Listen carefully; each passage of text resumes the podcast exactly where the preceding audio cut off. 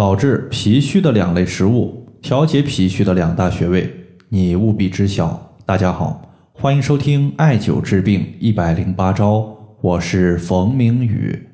今天的话，咱们针对脾虚湿盛的两大食物以及调节脾虚的穴位，和大家呢简单的说一说。首先呢，我们来看一位朋友的留言。这位朋友呢，他经常去看中医，中医说他有脾虚湿气过重的情况。但是呢，这位朋友比较奇怪的是，他吃了很多的中药，但是呢，还是脾虚湿重，他就很不理解，不知道怎么样才能避免此类问题的出现。首先，我们要讲一下脾虚，实际上它是一个非常大的范畴。你像我们在看中医的时候，中医说你自己呢有脾虚的情况，它指的呢多半是指脾虚，从而导致湿气过重。那么为什么我们一直健脾，一直祛湿，但是脾的功能一直上不去呢？接下来呢，我们就讲一个漏斗理论。我们都知道漏斗上面呢是注水的，下面是放水的。如果我们不把下面的漏斗口给堵住，直接注水的话，那么什么时候才能把漏斗给灌满呢？基本上呢是永远灌不满的。所以调节脾虚的问题，一方面呢我们是重在健脾补脾的功能。另外一方面呢，我们也要避免吃一些伤害脾的食物。那么基本上呢，伤害脾的食物有两大类居多。在讲这两类食物之前呢，我们先讲一个理论，叫做寒湿困脾。寒湿困脾，它指的就是我们体内之中的寒邪和湿邪两者呢比较多，从而呢导致脾被寒湿邪气所困，从而脾阳受损所导致的一系列症状。比如说胃胀、大便不成形、身体倦怠无力等情况，寒邪和湿邪呢，它都属于是阴邪，而阴邪自然会损伤阳气，故而当寒湿困脾的时候，脾阳它是最容易受损的，而脾阳受损会减弱脾对于湿气的运化代谢能力，这个时候呢，湿气它聚集在体内就不容易被去除。那么在这里呢，有两类食物一定要避免。第一类呢，我们称之为肥甘厚味；第二类呢，称之为寒凉食物。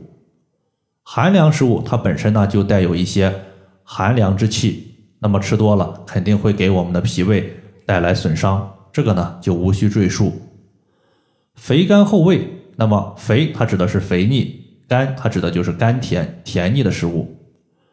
肥腻的食物呢，它本身呢就不容易被消化，那么脾胃要消化这些不容易被消化的食物，肯定呢会过多的损耗自身的气力，从而呢会导致脾胃虚弱。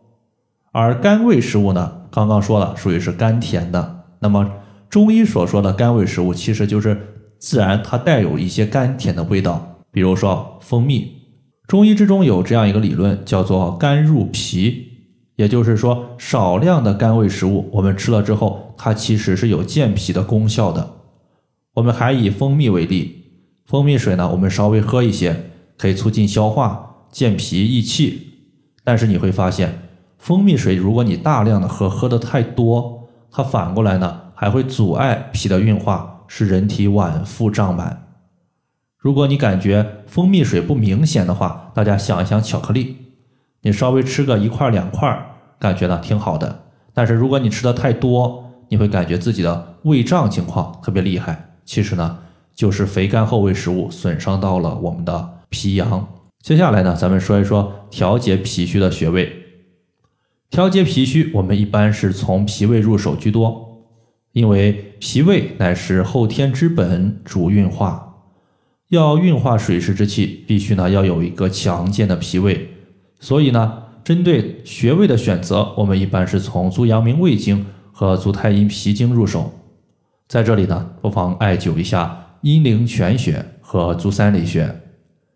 阴陵泉穴它归属于脾经，可以健脾；足三里穴归属于胃经，可以调节胃的功能。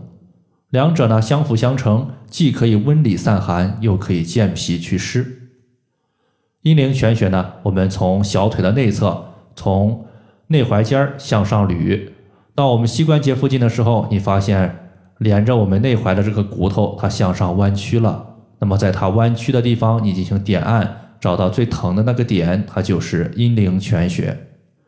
足三里穴呢也非常简单，当我们屈膝九十度的时候，从膝盖往下摸，能摸到两个凹陷，内侧的叫内膝眼，外侧的叫外膝眼。从外膝眼往下三寸，就是我们要找的足三里穴。好了，以上的话就是我们今天针对导致脾虚的食物以及健脾的穴位，就和大家简单的分享这么多。如果大家还有所不明白的，可以关注我的公众账号“冯明宇艾灸”，姓冯的冯，名字的名，下雨的雨。感谢大家的收听，我们下期节目再见。